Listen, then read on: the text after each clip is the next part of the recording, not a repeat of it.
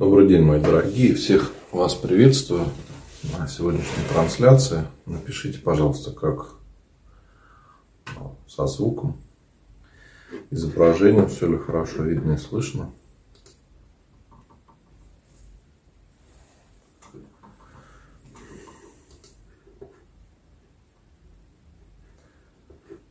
Как видите, мне удалось э, закрепить фон Теперь будет всем привычно, что трансляция на привычном фоне.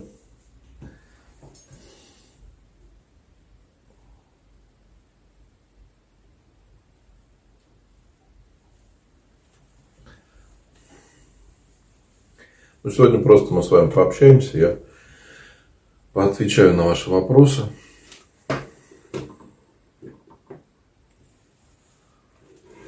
Так, да. Хорошо, что Вижу пока только в Ютубе комментарий, что все хорошо видно и слышно. У меня просьба, э, напишите, кто смотрит в других соцсетях, пожалуйста. В Инстаграм тоже вижу, что все пишут, что все хорошо. Не вижу комментариев с Фейсбука, ВКонтакте. Напишите, пожалуйста, как со связью, все ли там хорошо. Да, вот вижу. Facebook все работает. Хорошо.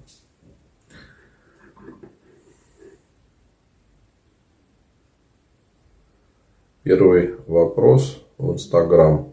Видел сейчас. Как избавиться от злобы?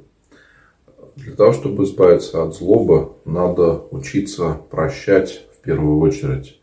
Необходимо обязательно а,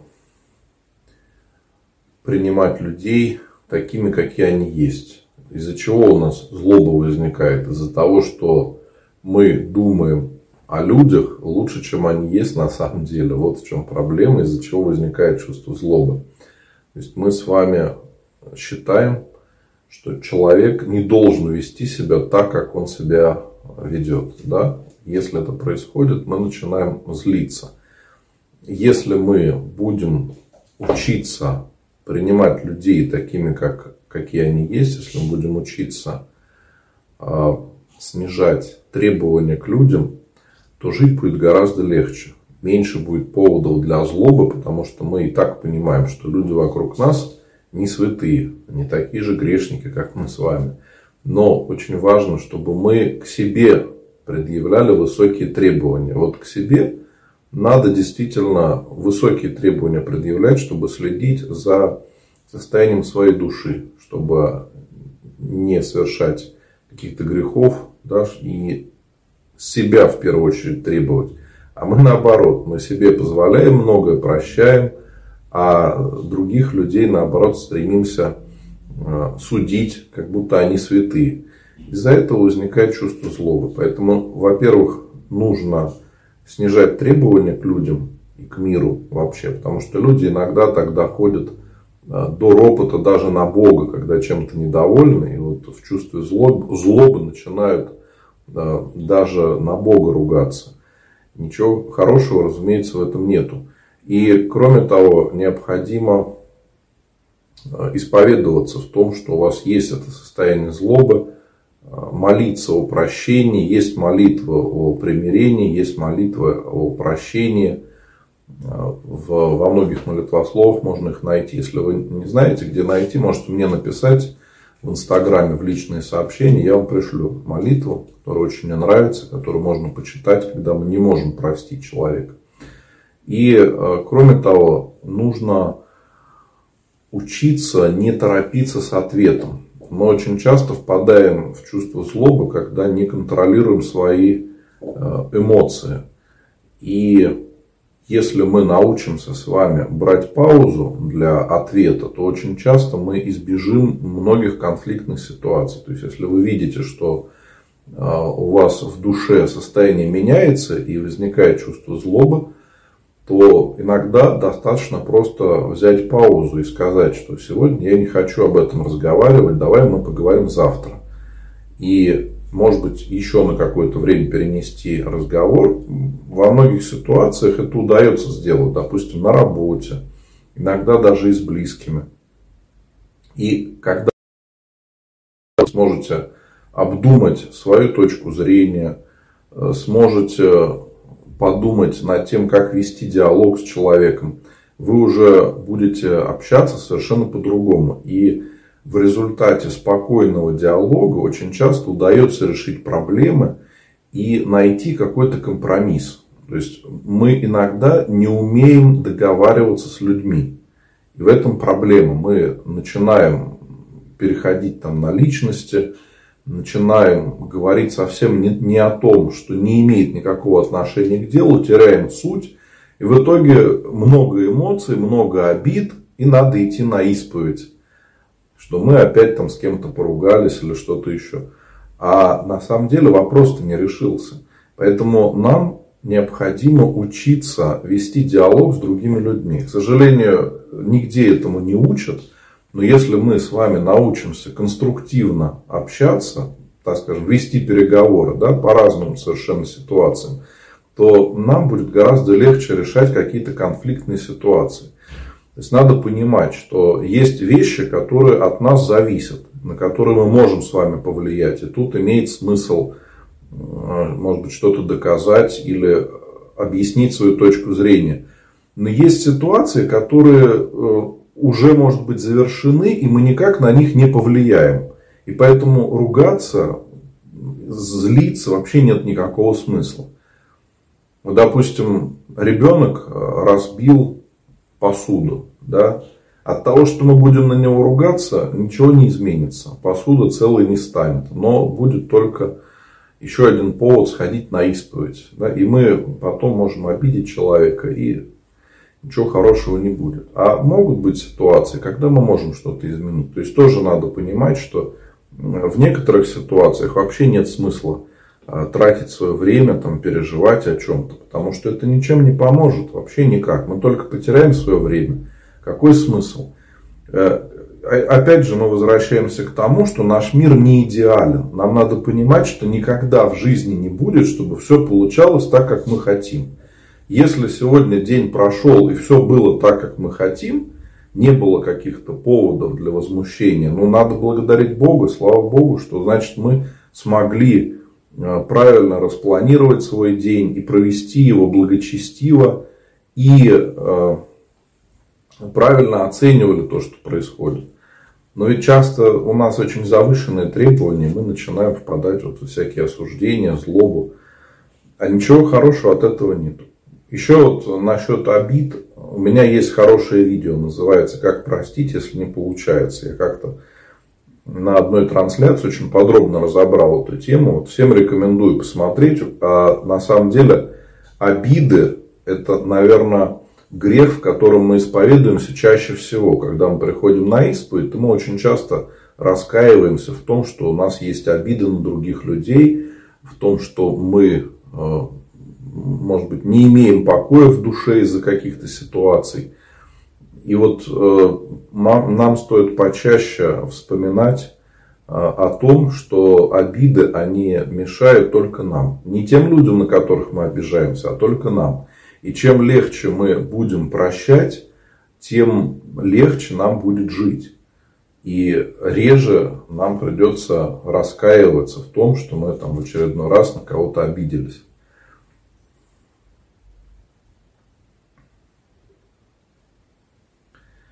Так, в Инстаграм одни приветствия, пока не, даже не вижу вопросов. Всех приветствую, мои дорогие, да, всех рад очень видеть. Много имен уже знакомых, постоянные зрители трансляции. Спасибо, Господи.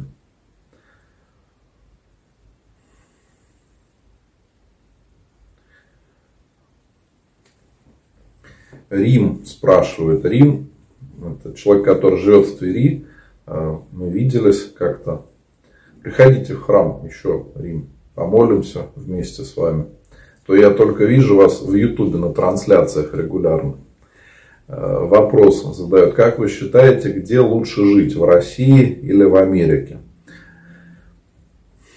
Вы знаете, э, все зависит от того, что мы с вами хотим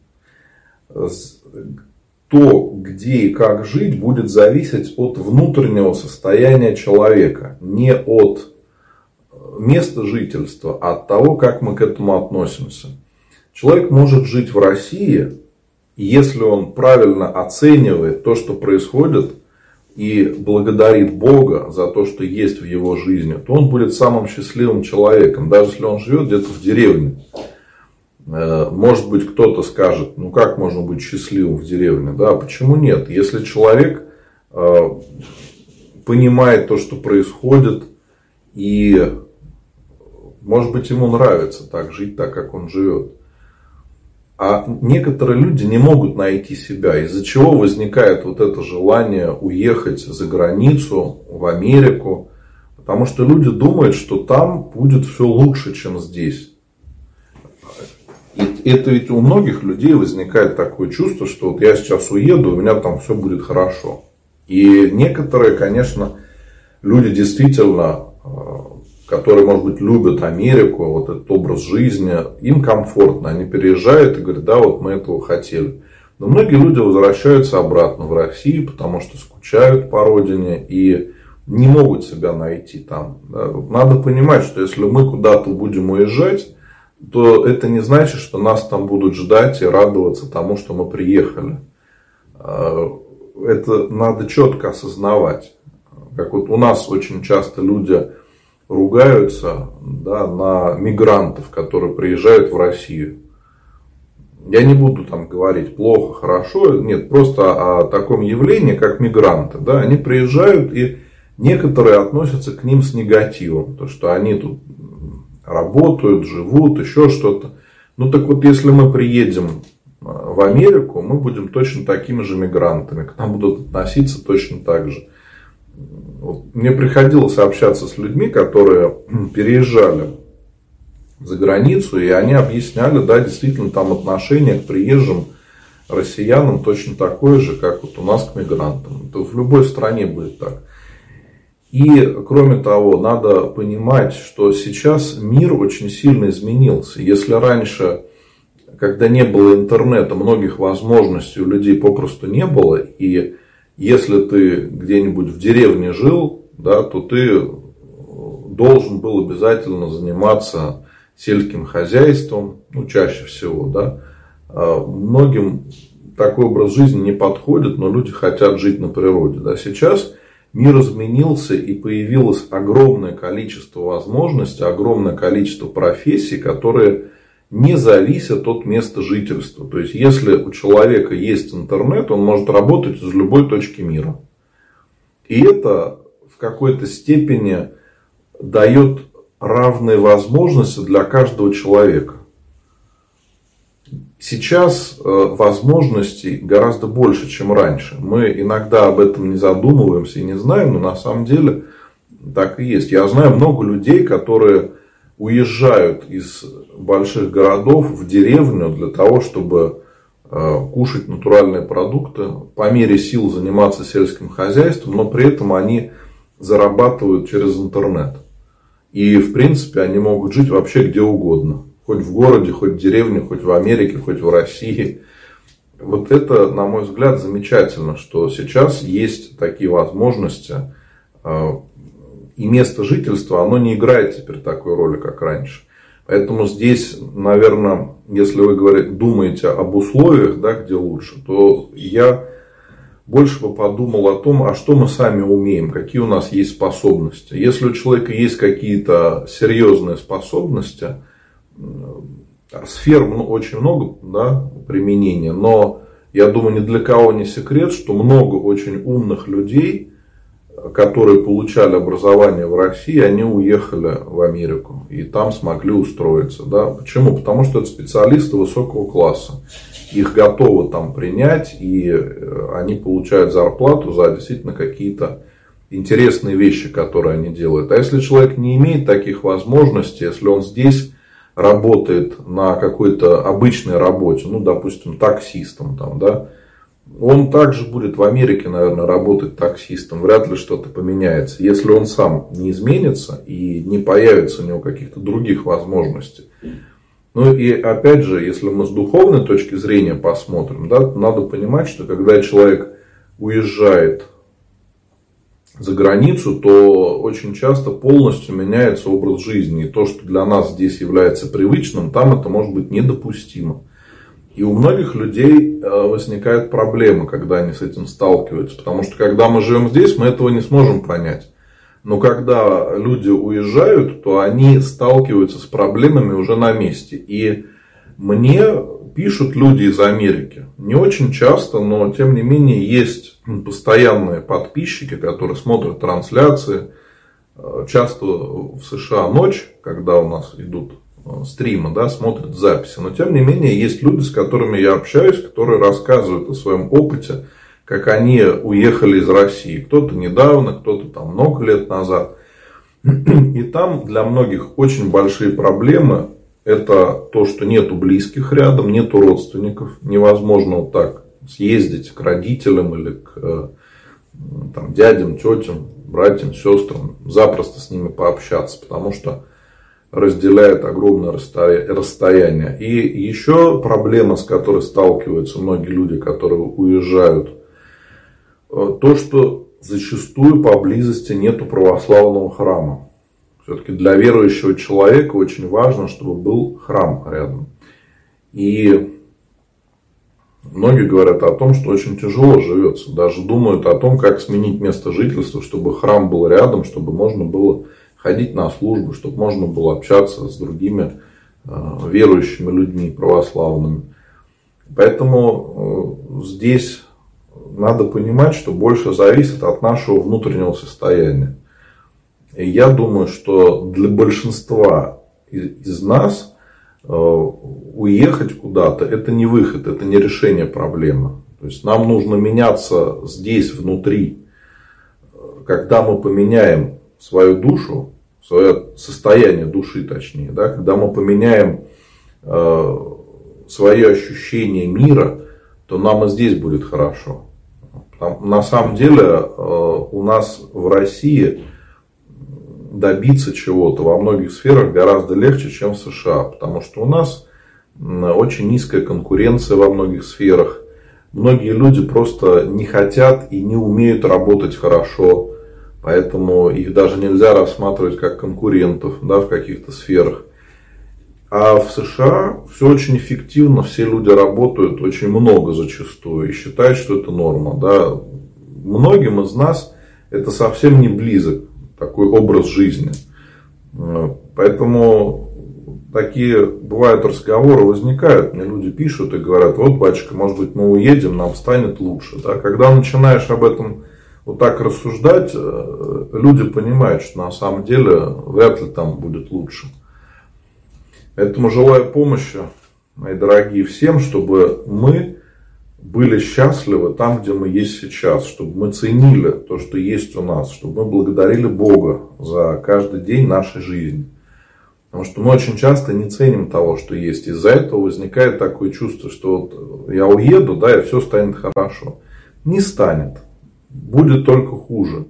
Если у человека есть проблемы уже сейчас, то когда он сталкивается с какой-то сложной жизненной ситуацией, а переезд в другую страну это всегда большой стресс и огромное количество проблем, которые нужно очень быстро решать, то все какие-то внутренние проблемы, они еще больше усугубляются и еще становятся более заметными. Поэтому, на мой взгляд, нам нужно просто подумать, почему не получается у нас здесь быть счастливым. И если получится да, здесь э, стать счастливым, то и уезжать никуда не захочется. Ну, это мое мнение, оно э, может быть, конечно, для кого-то ошибочным, но по своему опыту, по опыту общения с разными людьми, с, со, со многими, потому что мне люди пишут э, со всех континентов, да, люди писали мне и, и из Северной Америки, и из Южной Америки, э, из Австралии, из Европы, из разных стран пишут люди. И те, кто просто православные люди, кто живет всю жизнь там, да, и те, кто переезжает, и поэтому часто люди делятся своими историями, даже я об этом не прошу, но людям хочется как-то поделиться. Я знаю много разных историй, вот, и бывает по-всякому. Некоторые люди возвращаются обратно и понимают, что дома им лучше.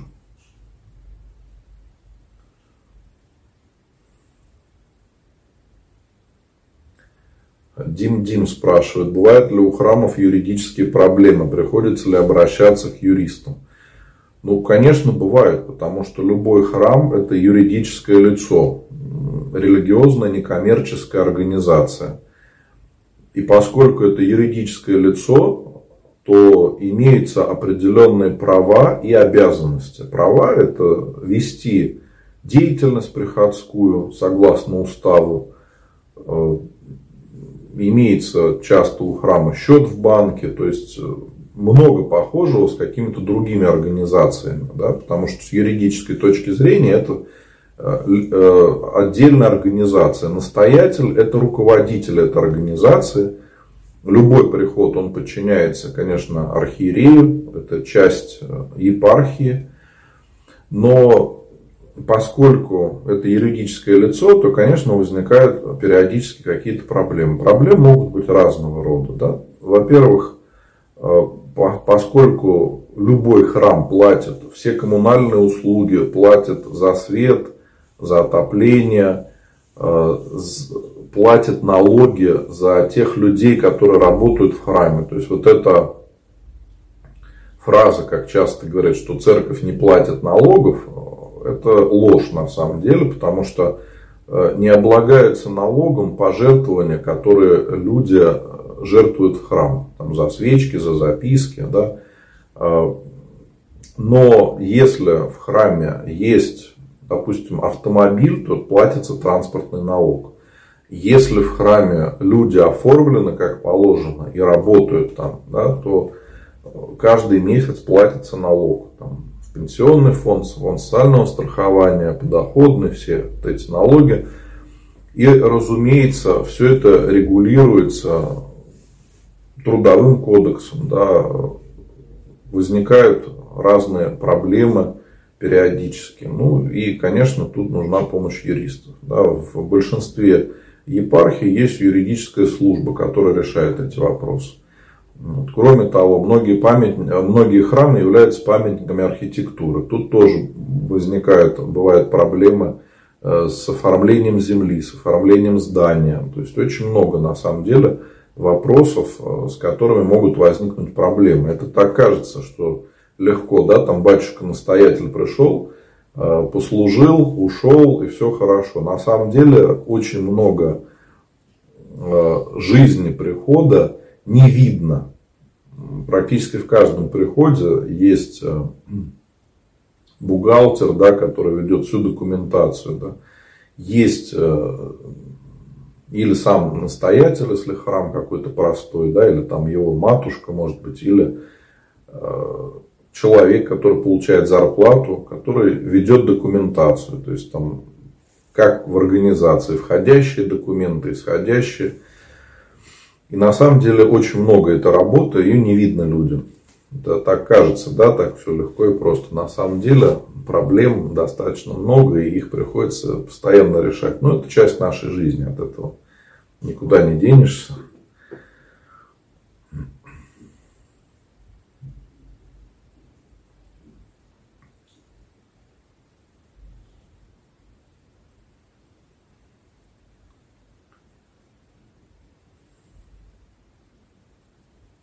Ну да, вот Люся пишет в Ютубе. Вы правы, живу во Франции больше 20 лет. Тут очень много своих проблем. Да, нет православного храма. И очень тяжело морально. Вдали от своих родителей, друзей. И совсем другой менталитет. Все совсем другое. Валентина пишет также в Ютубе. Э, вы абсолютно правы. Некоторое время жила в Германии, и это было очень непросто. Сейчас, слава богу, дома.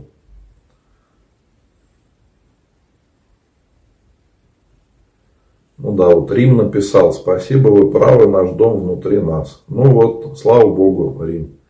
А вы вообще имеете замечательную возможность не только в интернете смотреть трансляции, но и прийти в храм, чтобы пообщаться чайку попить. Да. Для многих э, это несбыточная мечта, потому что люди могут смотреть трансляции только по интернету. На самом деле интересно, что в храме, где я сейчас служу, э, многие прихожане смотрят трансляции и, ну, и рассказывают об этом. Поэтому интересно бывает так общаться с прихожанами на трансляции. Опять э, Дим Дим спрашивает в Ютубе, в какую одежду необходимо одеваться христианину, есть ли какие-то требования, можно ли носить галстук. Ну, галстук можно носить, тут нет какого-то запрета. А одежда христианина должна быть достаточно скромной, не вызывающей, чтобы она никого не соблазняла. Это касается и мужчин, и женщин. Тут не значит, что мы должны э, всегда там быть как монахи-отшельники, да, которые совсем не обращали внимания на свой внешний вид, да, и многие э, жили совсем как-то очень-очень скромно, да. А мы, когда живем в миру, общаемся с людьми, все слышали эту поговорку, да, что встречают по одежке. Вот нам об этом всегда необходимо помнить, что каждый христианин уже своим образом проповедует о Христе. И люди смотрят на то, как мы себя ведем, как мы одеваемся, даже если мы молчим. И если православный человек как-то одевается соблазняюще для других, ну, соблазняюще в том плане, что вызывает осуждение других людей, или, может быть, какие-то нехорошие мысли, ну, я думаю, сразу могут все вспомнить пример а, бабушек на лавочках, да, когда там девушка какая-нибудь оденется слишком э, красиво, они тут же начинают осуждать, да, или там молодой человек, если увлекаясь какой-то музыкальной культурой, да, одевается как-то, то тоже начинает осуждать. Вот нам э, всегда стоит подумать о том, как наш образ будет смотреться в глазах других людей. Да, и об этом всегда необходимо помнить и стараться предполагать реакцию других людей. Если мы будем это делать, то многих проблем удастся нам избежать. А так, в принципе, каких-то запретов нету в одежде.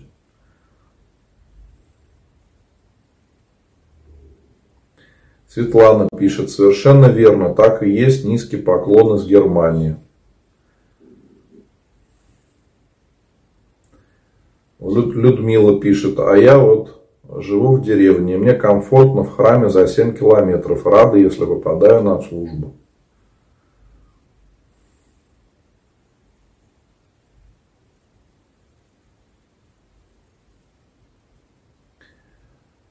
Также вот Светлана спрашивает, как правильно бороться с греховными чувствами. Ну, необходимо исповедоваться почаще. Вот что такое исповедь? Есть такая метафора, да, что исповедь это баня для души. Как вот мы тело регулярно моем, да, так же и когда приходим на исповедь, мы перед Богом называем свои грехи и искренне их раскаиваемся. Вот мы очищаем душу не только от греха, но и от всякого негатива, от всяких наших нехороших мыслей, чувств. Мы перед Богом, как вот дети приходят к родителям, да, и, и родителям говорят, э, что они там сделали, да, в чем они хотят покаяться. Вот так же мы к Богу приходим, как к любящему Отцу с покаянием, за искренним прощением. И тогда мы будем ощущать всегда облегчение после исповеди.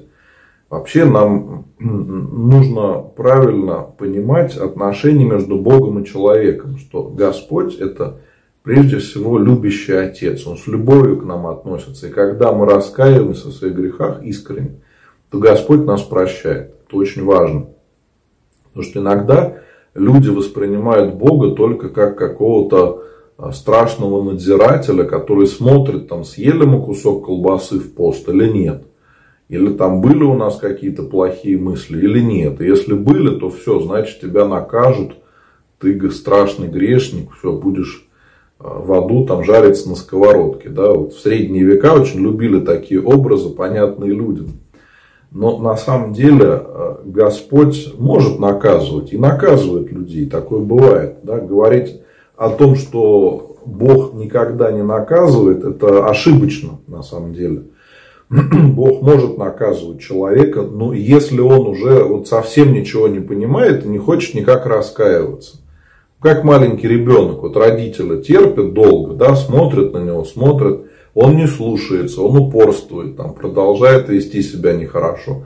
Ну, тогда уже применяются какие-то наказания. Но Господь тоже очень долго, долготерпелив. Он очень долго может смотреть, да, что мы делаем, и ждать от нас покаяния. И вот чем быстрее мы покаемся, тем будет лучше. И если мы с вами будем э, регулярно исповедоваться, то нам будет гораздо легче. Э, здесь тоже очень важный момент. Я хочу всем напомнить, что таинство покаяния, которое совершается в исповеди, и причастие, когда мы принимаем тело и кровь Христова, это два разных таинства. И мы можем только исповедоваться и не причащаться. Если, конечно, мы хотим причаститься, то нам нужно исповедоваться перед причастием. Но иногда люди не исповедуются, думают, вот если они не подготовились к причастию, то им нельзя исповедоваться. На самом деле это не так. Мы можем исповедоваться. И готовиться к исповеди не нужно. То есть нам не надо там читать какие-то особые молитвы. Если мы хотим, можно почитать там, покаянный канон, можно почитать э, молитвы какие-то. Да? Кто хочет, может, конечно, попаститься, но нету вот по уставу такого жесткого предписания, что мы должны готовиться к исповеди, э, соблюдая какое-то молитвенное правило или пост, как перед причастием. И поэтому лучше, если мы будем исповедоваться почаще. Вот э, бывает, ко мне приезжают люди, да, и исповедуются. То есть службы нету, люди приехали в храм для того, чтобы пообщаться, исповедоваться. И очень часто испытывают чувство облегчения, потому что они исповедовались, искренне покаялись. И вот если мы будем делать это осознанно, регулярно, то проблем будет гораздо меньше, потому что э, потому что мы иногда неправильно относимся к исповеди и недооцениваем значение этого таинства. Вот. Ну и кроме того, необходимо следить за своими мыслями. Потому что главное отличие православного человека от человека, который не верит в Бога, это анализ своих поступков. Мы перед исповедью вспоминаем, чем согрешили. Вспоминаем, кого, может быть, обидели и раскаиваемся в этом. Со временем мы привыкнем следить за собой, за своими мыслями, за своими поступками – Потому что будем знать, что вот в это воскресенье нам надо на исповедь. А как ты можешь согрешить, если тебе надо будет это все рассказывать батюшке? Ты уже подумаешь, что тебе, наверное, будет стыдно об этом говорить. И очень часто это нас останавливает от многих э, каких-то грехов. Ну, надеюсь, что вот мои советы помогут по-другому смотреть на свою жизнь чтобы избегать многих греховных помыслов и поступков. Есть ли такой святой отрок Вячеслав? Нет, такого святого нету. Это был обычный мальчик, который умер в раннем возрасте, но его мама стала, можно сказать, создавать такой культ мальчика отрока Вячеслава Чебаркульского. Я думаю, многие слышали о нем. Вот э, уже были мнения церкви, публиковались об этом. И все должны знать, что он, конечно, никакой не святой. Это обычный мальчик. А мама его там пытается, конечно, выставить его святым. Поэтому у нас достаточно много святых, которых и так церковь признает действительно святыми за их поступки, за их э, жизнь. А Славик обычный мальчик, он никакой не святой, поэтому нельзя относиться к нему как к святому. Это будет являться грехом и непослушанием священноначальника. Ирина, как правильно исповедоваться? Ну, только что я говорил о исповеди. Вот. Единственное, вы можете написать свои грехи на листочке. И чтобы ничего не забыть, прийти на исповедь и перед священником назвать свои грехи. При этом не надо рассказывать в подробностях. То есть ошибка многих людей, когда они какой-то грех начинают очень подробно рассказывать, еще описывая все, что происходит рядом, и это затягивает исповедь. Пользы от этого нет. Гораздо лучше, если мы скажем, там, согрешил осуждением. Все, не надо рассказывать, что ты там 23 раза осудил человека вот за неделю. В этот день столько раз за вот это, вот это. А потом еще вот так сделал. И в итоге пользы от этого нет. Надо четко понимать, в чем грех. Иногда люди даже не могут выделить э, греховную составляющую. Поэтому человек рассказывает, рассказывает что-то. Я спрашиваю, а в чем грех? Что вы сделали не так? Человек говорит, не знаю, мне просто хочется вам рассказать. Вот. То есть это, можно сказать, воровство чужого времени. Особенно, когда в храме много людей. Вот все люди пришли на исповедь, да, и в очереди стоят, ждут, когда они смогут исповедоваться. А кто-то начинает рассказывать там, про своих соседей, там, про свою собаку, еще что-то. Это совершенно не нужно. Вот ошибка многих из нас, то, что мы не можем выделить главное. Даже когда приходим на исповедь, мы говорим, но главное не можем найти. Даже не можем ответить себе, а в чем грех-то?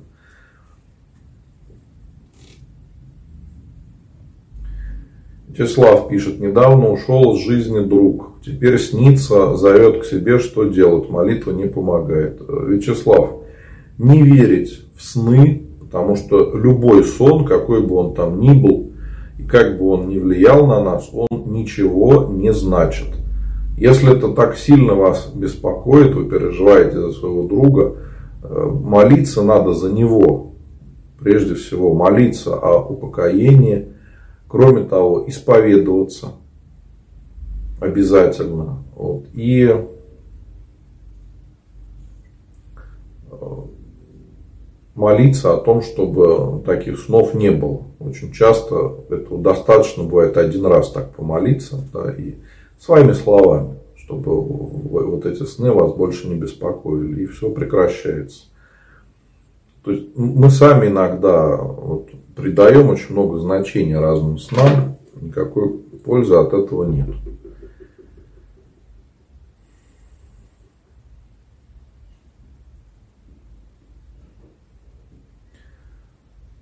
Татьяна, помоги вам Господи.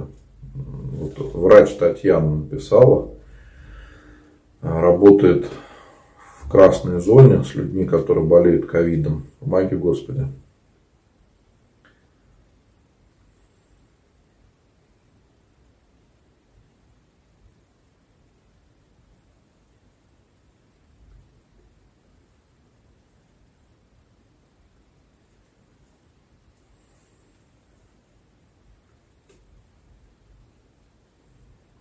Можно ли не повторять на исповеди те грехи, которые уже не совершаешь, в которых покаялся? Да, не нужно их повторять. Грех достаточно э, назвать один раз. Если вы его больше не повторяете, то не нужно э, его снова называть.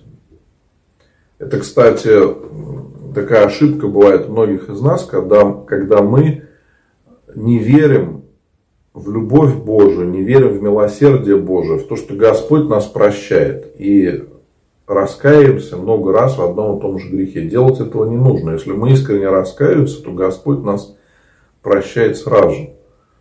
Бывают, конечно, более тяжкие грехи, когда необходимо, чтобы прошло а, время да, покаяния. Здесь уже священник может решить, если человек готов, может быть, назначить какую-то епитемью но очень часто у нас нету этого чувства покаяния искреннего.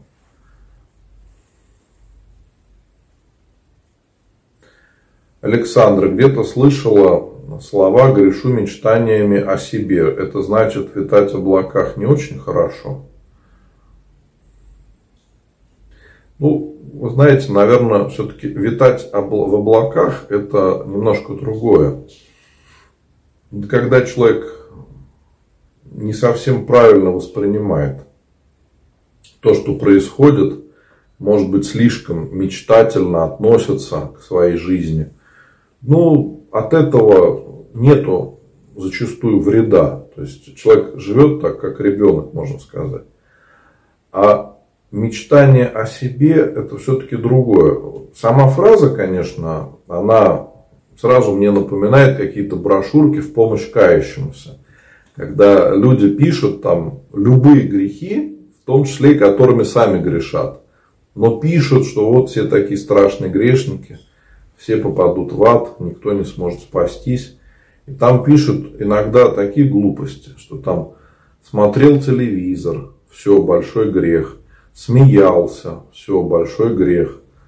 Шутил с другими людьми, тоже страшный грешник. Вот это приводит к такому фарисейству, где мы ищем грех там, где его нету. Понимаете?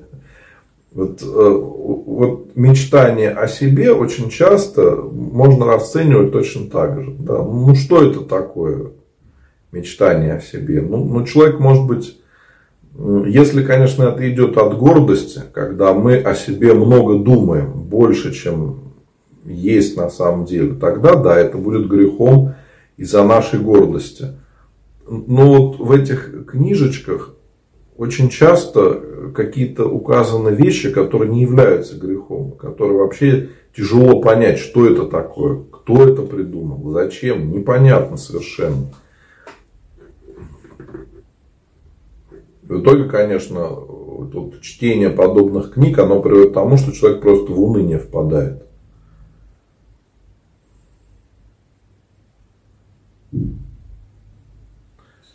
Дмитрий э, спрашивает вот, Евангелие от Марка и сказал им, идите по всему миру, проповедуйте Евангелие всем. Это было сказано всем верующим. Ну, прежде всего, это было сказано, конечно, апостолам, ученикам Иисуса Христа. Но поскольку мы также люди православные, то мы тоже можем проповедовать. И будет правильно, если мы будем говорить о Христе. Любой православный человек может это делать даже образом своей жизни. Не обязательно там делать это сам вон, как священник, говорить какую-то проповедь. Можно просто жить по-христиански. И это тоже будет проповедь Христа.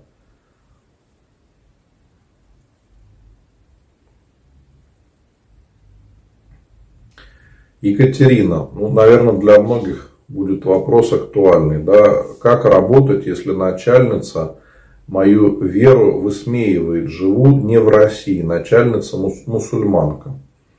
Екатерина, вам надо поговорить со своей начальницей и обсудить границы. Объяснить, что вы приходите на работу для того, чтобы работать.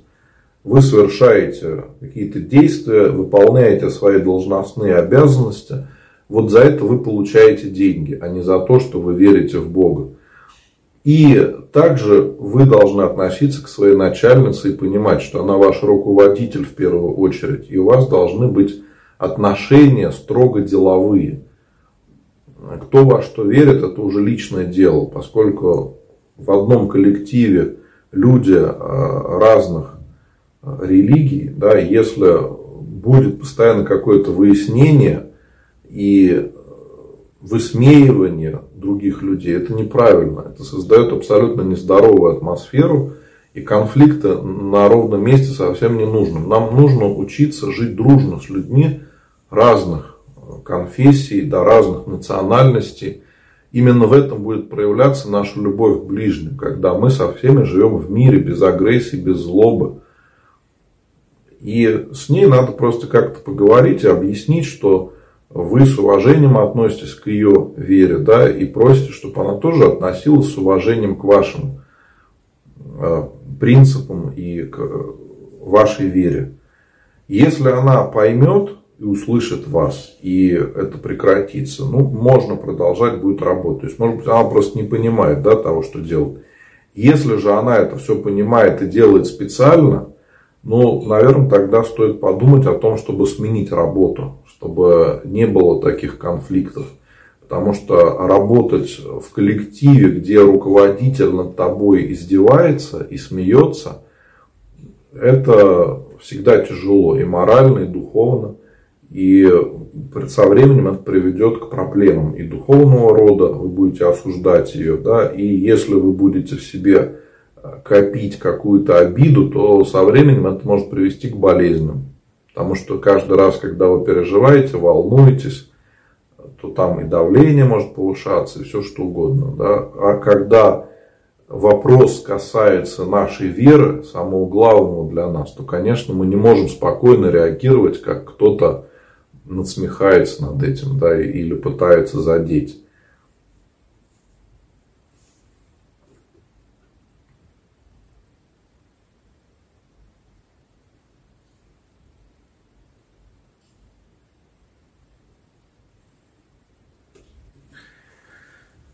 Серега в Facebook спрашивает, сын не хочет ходить в храм, говорит, не хочу, никто не ходит, один в 14 лет ходит, а он почему должен ходить, что ему сказать? Э, Серега, вам надо личным примером показывать сыну, как жить. Если вы сами будете ходить в храм, и ваша супруга будет ходить в храм, то я уверен, что и ребенок с вами будет ходить. Если же вы сами не часто ходите в храм, то для него нет личного примера, потому что дети смотрят на наш пример. Вы попробуйте дома помолитесь так, чтобы сын видел, что вы молитесь. Да? В дорогу едете куда-то, перед тем, как ехать, кратенько помолитесь, перекреститесь. Если сын будет видеть, что вы искренне верите в Бога, э, то для него это будет естественно. И посещение храма это будет частью жизни. И когда он спросит, почему надо идти в храм, потому что мы верим в Бога, поэтому мы идем в храм. Вот, может быть, твои одноклассники неверующие, да, они могут жить и в храм не ходить, но мы верим в Бога, поэтому для нас посещение храма это очень важная часть жизни. А поскольку ты живешь с нами в одной семье и э, должен жить по порядкам нашей семьи, да, то нужно вместе со всей семьей идти в храм. Когда вырастешь, будешь уже жить как захочешь. Но пока ты с родителями, ты должен соблюдать порядок дома, который установлен отцом. Да? И очень часто дети с большой теплотой вспоминают а, то, что они вместе с родителями ходили в храм, молились. И многие даже, уходя из церкви на какое-то время, а, потом через какие-то проблемы, зачастую ошибки, снова приходят в церковь, вспоминая, что когда всей семьей ходили в храм, то было у ребенка какое-то чувство единения с другими людьми, прежде всего со своими близкими. То, что это какое-то общее дело, которое делают вместе. Было чувство какой-то защищенности. Да? То есть, очень часто эти детские воспоминания, они очень влияют и на взрослую жизнь человека. Поэтому здесь с сыном надо договариваться и очень важно подружиться со своим сыном, потому что ошибка многих родителей сейчас в том, что очень много внимания уделяется материальному, как заработать денег, как сделать так, чтобы у ребенка там был хороший компьютер, одежда, телефон, не хуже, чем у сверстников. Очень часто для многих родителей это большая проблема. Но при этом нету искреннего общения между родителями и детьми. Вот там э, ребенку уже 14 лет, да, я не знаю, чем вы занимаетесь, как вы живете, но уже может быть очень много каких-то совместных занятий, очень интересных для ребенка, которые потом он будет вспоминать всегда. Вот это очень запоминается для ребенка, когда он общается с отцом. Если вы, там, не знаю, на рыбалку сходите вместе, там, погулять куда-то сходите, в кино, да куда угодно, можно много найти занятий, которые вы можете делать со своим сыном.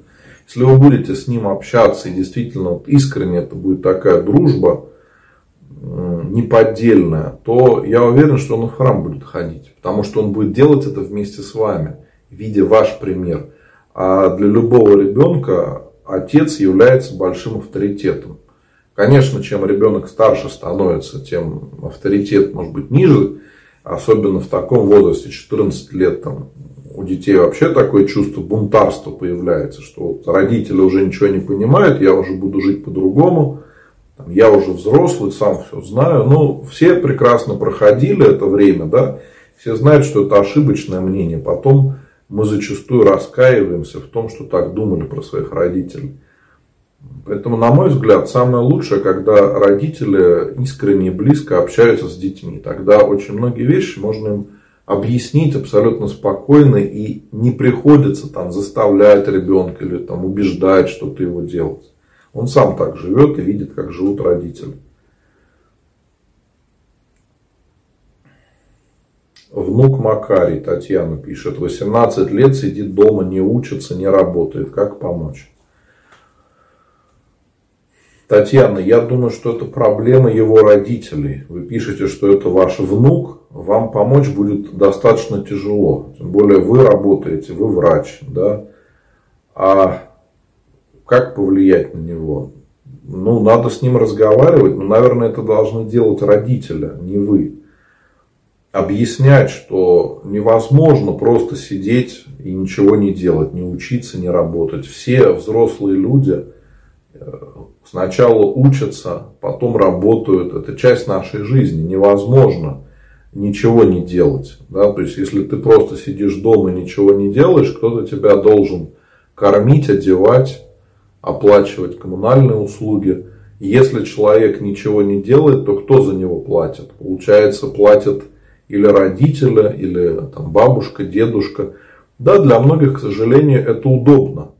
И сейчас поколение детей, вот последних, да, кто уже родился после 2000 года, э, очень часто воспринимают это нормальным. И если более старшее поколение, наоборот, стремилось к независимости, чтобы жить отдельно от родителей, там, иметь свой дом, свою машину, свою семью, то сейчас э, поколение изменилось и ориентиры в жизни изменились. И поэтому стало меньше конфликтов между родителями и детьми. Да? Дети некоторые действительно думают, ну а что им хорошо дома. Родители за интернет платят, компьютер есть, смартфон есть, а многим больше особо ничего и не надо. И поэтому сидят дома, сидят в интернете, там, играют, ерундой какой-то занимаются. Но на самом деле это а, путь в никуда, потому что невозможно взрослому человеку никак не развиваться. То есть это ведет к деградации личности. Если человек вообще ничего не делает, то ну, он живет как маленький ребенок или там как растение какое-то, понимаете? Это для души очень опасно, потому что человек постепенно привыкает так жить. И это становится серьезной проблемой. Здесь, я думаю, нужно и с ним надо разговаривать, да? искренне так, по-доброму. И родители, чтобы с ним общались. Потому что вот вы об этом пишете. Возможно, есть какая-то проблема с родителями. И это может быть его желание обратить на себя внимание. Тоже такое бывает. И у любого человека есть какие-то стремления. Вот я думаю, с ним нужно поговорить, чтобы он определился, а чего он хочет в жизни. Потому что есть у большинства людей какие-то понятные занятия, чем бы человек хотел заниматься. Это может быть что угодно. Может быть, это не нравится родителям. Но если ему это нравится, какое-то занятие, может быть, этим стоит заниматься. Может быть, он не хочет, допустим, быть врачом, как нравится родителям, и поэтому у него такой протест. Но пусть тогда скажет хорошо, что он хочет другое, и пусть он этим тогда занимается. Ну, Татьяна, если хотите, потом можете мне писать в WhatsApp, в Telegram, указан везде мой номер телефона. В Facebook тоже можно мне написать, или найдите мой личный профиль или сообщество «Позитивный батюшка», потому что ну, такие ситуации тут нужно следить за тем, что происходит. Постепенно можно как-то корректировать. Я думаю, можно будет э, с вашим внуком решить проблему, потому что у многих бывает, не только у вас – часто пишут и родители, и также бабушки, дедушки переживают за своих детей. Ну, ничего. В принципе, если вести диалог, разговаривать с ребенком, то чаще всего удается поменять ситуацию. Не быстро, не за один день. Но тем не менее, постепенно, постепенно ситуация может меняться. Ну и, конечно, молиться за него надо. Чтобы все это делалось с любовью родительской. Не в таком приказном порядке, что вот ты там обязан, должен и все. Это не сработает. А искренне общаться с ним. Чтобы он чувствовал, что вы делаете это из любви к нему. Заботитесь о нем, что вам не все равно на то, как сложится его жизнь.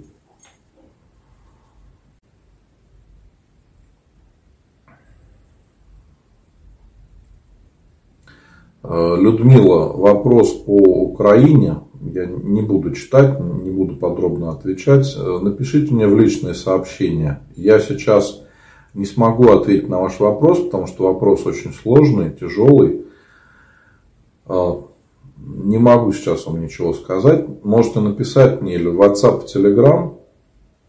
Я посоветуюсь со знакомыми. Может быть, вам подскажут, да, как быть. Я, конечно, негативно очень, потому что вот вы описали. Ну, здесь надо смотреть, какая ситуация, как можно ее решить.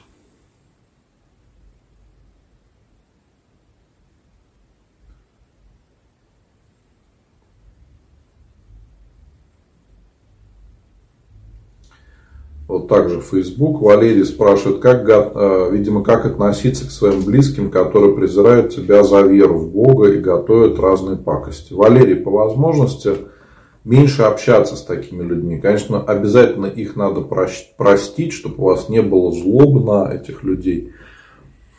Но по возможности надо ограничивать общение. И вот как выше уже был вопрос о работе с э, человеком другой веры, нужно также с родственниками разговаривать и объяснять, что если они не верят, это не позволяет им издеваться над вашей верой, издеваться над вами. Вот вы же их не заставляете в храм ходить, поэтому пусть они относятся к уважению. То есть независимо от того, во что человек верит, ему необходимо относиться с уважением, чтобы можно было общаться, можно было вести диалог. К сожалению, люди переходят на личности, начинают оскорблять, ничего хорошего в этом нет. Тоже вот хороший вопрос. Ирина пишет, как реагировать на молитвы, которые присылают в личных сообщениях с просьбой переслать другим. Ирина, это просто спам. Когда вам приходит сообщение, которое вы не ждали, о котором вы не просили, это называется спам. Особенно если это массовая рассылка, и там говорят, разошли там 10 людям или что-то еще. Это, сам, это самые главные признаки спам-сообщений. Даже если там молитва, это все равно спам это такая хитрая манипуляция. Потому что, ну как, верующему человеку прислали молитву, как он ее кому-то не, от, не отправит. Это же э, будет грехом, не будет никакого греха. Наоборот, если вы будете распространять спам, вот это будет грехом. Потому что вас люди будут осуждать. И если среди ваших знакомых есть те, кто присылают подобные сообщения, Напишите человеку и скажите, пожалуйста, больше не присылай мне подобные сообщения, где надо разослать другим или с кем-то поделиться, потому что это спам. Если ты будешь присылать мне такие сообщения, прости, но мне придется тебя заблокировать. Не надо обижаться, не надо сердиться, но такие условия нашего общения. Мы можем общаться друг с другом, можем общаться на разные темы, но это не значит, что мы должны друг другу присылать спам. Если ты присылаешь что-то без моего разрешения и знаешь, что я тебя прошу этого не делать, значит ты относишься ко мне без всякого уважения, тебе все равно на мое мнение, а тогда какой смысл общаться с подобными людьми? И очень часто вот так достаточно жестко и убедительно, но вежливо – мы человеку объясняем, что делать этого нельзя. Обычно хватает одного раза. И у меня есть такие знакомые, которым я примерно в такой же форме говорю, что не надо мне присылать спам. Если вы будете присылать спам, мне придется вас заблокировать. Простите, обижаться не надо, но вы будете сами в этом виноваты. И очень часто люди с первого раза понимают, говорят, простите, хорошо, больше не буду. И пишут уже только по делу. Но мы иногда не умеем правильно выстроить диалог с человеком. Нам присылают какую-то ерунду, а мы продолжаем так спокойно на это смотреть. Да? И ведь э, очень часто таким образом рассылается различная ложная информация. Большинство фейков сейчас распространяется именно через мессенджеры. То есть там через WhatsApp, Telegram люди делятся, особенно в каких-то групповых чатах, и распространяют разную ложную информацию. Вот делать этого не надо. Потому что если в сообщении вы видите, что перешли там это 10 людям, или разошлите это всем своим знакомым, сразу узнаете, это спам. Если вы его будете рассылать, то люди вас будут осуждать за это. И некоторые соцсети могут даже забанить. Есть э, некоторые сообщения, которые очень широко разошлись по интернету, спам-сообщения. Если вы это сообщение перешлете другому человеку, вашу страницу сразу же заблокируют автоматически. ВКонтакте это очень хорошо работает. Если вам прислали спам-сообщение, или вы его, может быть, где-то нашли в интернете, и просто для примера решили отправить другому человеку. Я сам как-то с этим столкнулся, когда человеку хотел отправить сообщение, мы обсуждали работу в интернете, и я хотел показать, что вот пример сообщения, которое содержит в себе спам. Ну, как сейчас обманывают людей. Там речь шла о обмане на деньги. Тут же робот мою страницу заблокировал мгновенно. То есть один раз я отправил сообщение своему человеку, знакомому, с которым мы переписывались. То есть не а, какой-то незнакомый человек, а знакомый, кто у меня в друзьях, и тут же страницу заблокировали. Ну, Вконтакте надо менять пароль. Это тоже достаточно сложная процедура сейчас. Потому что пароли простые не поставишь, нужно пароль сложно придумывать. Вот поэтому надо понимать, что если вы рассылаете спам, то вас могут просто заблокировать. Могут WhatsApp заблокировать, чтобы вы не могли больше войти и не сможете им пользоваться. Если будете злоупотреблять вот этим, много жалоб на вас будут писать, да, могут возникнуть проблемы. Поэтому, чтобы подобного не было, не надо никому ничего пересылать. Если кто-то говорит, разошли всем, то никогда этого не делайте. И никакого греха в этом не будет. Очень важно понимать, что не будет грехом, если вы не рассылаете спам.